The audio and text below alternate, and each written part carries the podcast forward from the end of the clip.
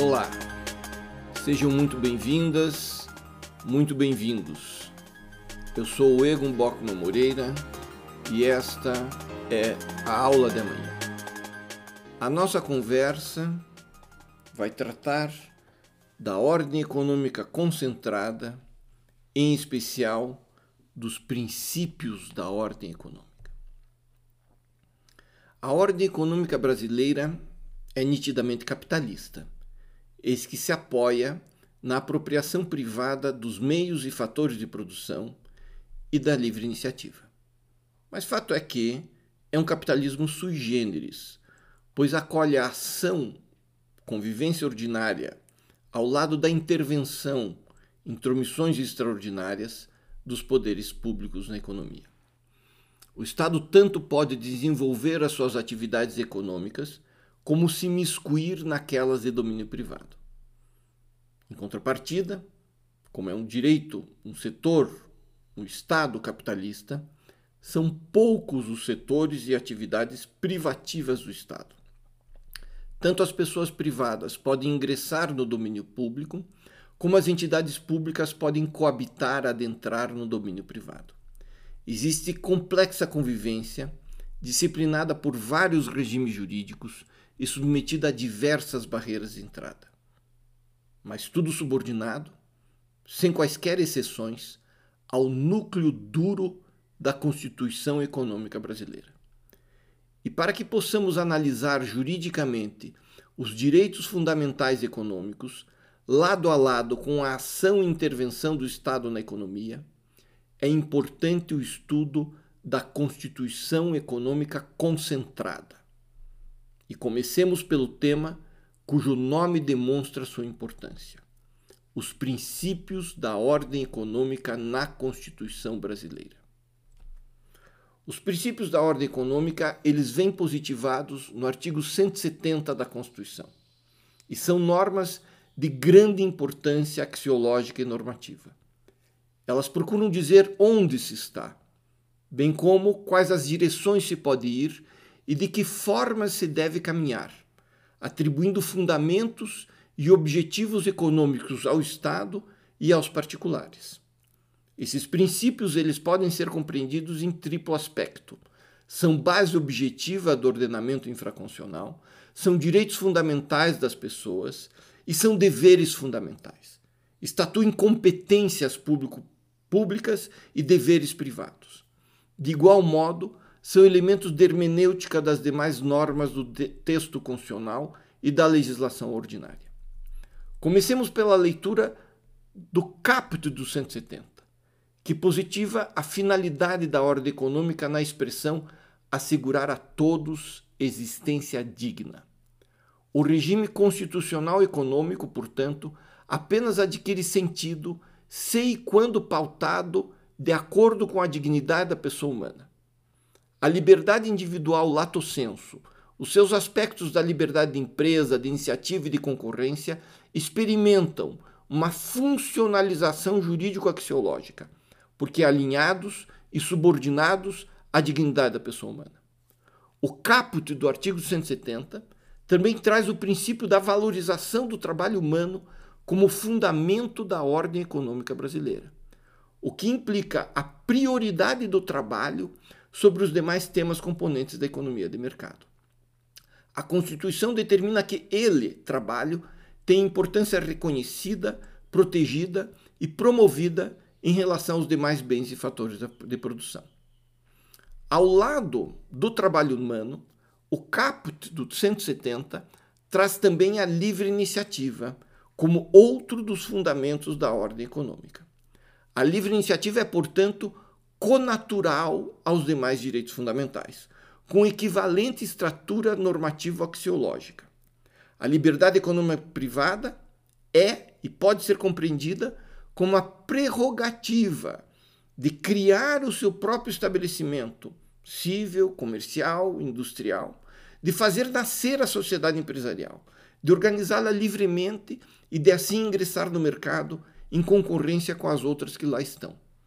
Mas essa liberdade, nós sabemos, não vive sozinha, pois a Constituição assegura também a liberdade de iniciativa cooperativa e, em alguns casos excepcionais, a iniciativa econômica pública, estatal. Os demais princípios arrolados no artigo 170 dão o tom da ordem econômica concentrada brasileira. Vejamos cada um deles, ainda que de forma breve. O inciso 1 do artigo 170 traz o princípio da soberania nacional, que está em harmonia com o artigo 1, inciso 1 da Constituição, que traz a soberania como fundamento da República, e com o artigo 4 da Constituição, que traz a independência nacional como princípio das relações internacionais. Ora, ao consignar a soberania nacional como princípio da ordem econômica, a Constituição lhe confere significado distinto daquela da ordem política, fixando uma específica relação entre o político e o econômico. Em outras palavras, o inciso 1 do artigo 170 positiva a soberania econômica nacional e proíbe, portanto, a subordinação econômica em face de outros estados e mesmo em face do poder econômico privado. O que importa é prestigiar a autonomia do país em suas decisões econômicas, tanto aquelas que dizem respeito às suas atividades internas em sentido estrito, e aqui nós podemos falar de taxas de juros, de planejamento, de investimentos público-privados, de acolhimento ou não de investidores estrangeiros, de quais seriam esses limites. E nós podemos falar também naquelas relações e naquelas decisões potencialmente transnacionais. Falamos aqui de questões ambientais, de gestão de recursos em bancos internacionais de investimento, de adesão em impactos internacionais. O parâmetro de posicionamento do Estado brasileiro em termos constitucionais é da soberania nacional. Logo em seguida, os incisos 2 e 3 do artigo 170 trazem como princípios a propriedade privada e sua função social. Isso significa aquela situação jurídica socialmente eficaz ao exercício da propriedade privada. E aqui, vejam bem, quanto à gestão de ativos, quanto a processos produtivos, quanto à criação, uso, comercialização, distribuição, acumulação, organização empresarial. Isso se torna ainda mais claro quando nós examinarmos o caput do 170 em correspondência aos incisos 1, 1, 2 e 3 do artigo 170. A valorização do trabalho humano e a livre iniciativa, ao lado da finalidade de assegurar a todos existência digna, conforme os ditames da justiça social. Logo, a garantia da propriedade quando do exercício das liberdades econômicas, liberdade de iniciativa, liberdade de empresa, liberdade de contratos, liberdade de organização, liberdade de contratar e ser contratado em relações laborais, liberdade de concorrência, é sim aquela de possibilitar atividade econômica privada e o seu lucro. Porém, atividade econômica qualificada pela busca da finalidade que possa engrandecer o ser humano, que possa promover a justiça social, em harmonia com a proibição de práticas que, em tese, atentem contra o trabalho valorizado e digno, dentre outros princípios humanistas.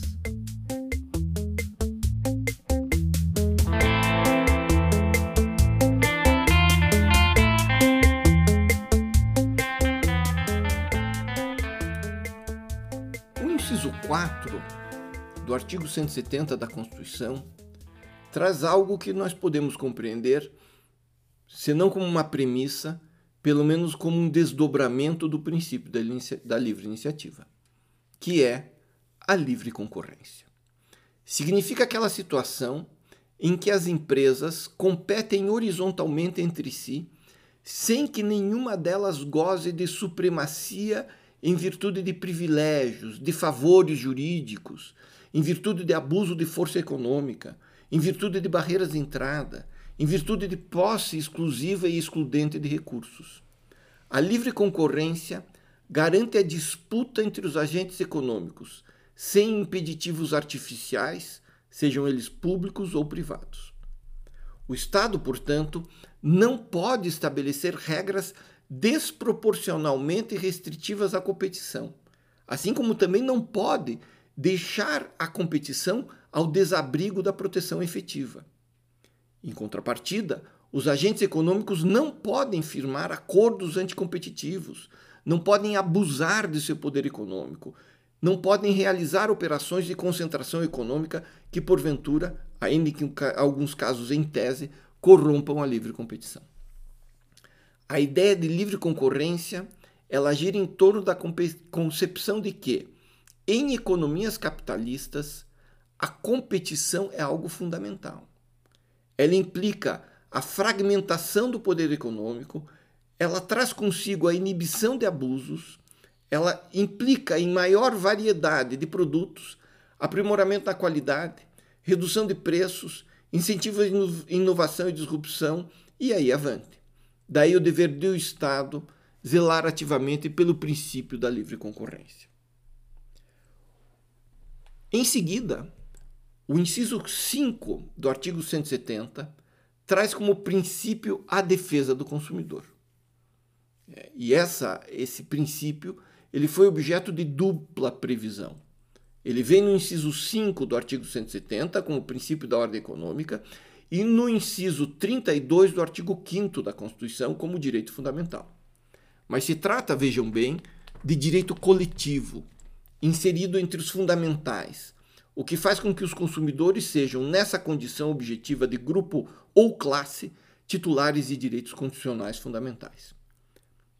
Ao fazer uso da palavra defesa, defesa do consumidor, a Constituição reconheceu no consumidor a parte mais vulnerável da relação jurídica de consumo, o que demanda, portanto, a intervenção do Estado para compensar esse desequilíbrio. Daí porque o direito do consumidor intervém nas relações de consumo apenas para a tutela de uma das partes, o consumidor. Às vezes por meio do Ministério Público, como está nos 127 seguintes da Constituição, às vezes também por meio da Defensoria Pública, como está no 134 da Constituição. E essa compensação pode ser tanto material quanto processual. Vejamos o Código do Consumidor, que instala, restaura a isonomia material entre os agentes econômicos, e a Lei da Ação Civil Pública, por exemplo, ou mesmo o Código do Consumidor, que estatui a substituição processual pelo Ministério Público, a inversão do ônus da prova, as ações coletivas, etc.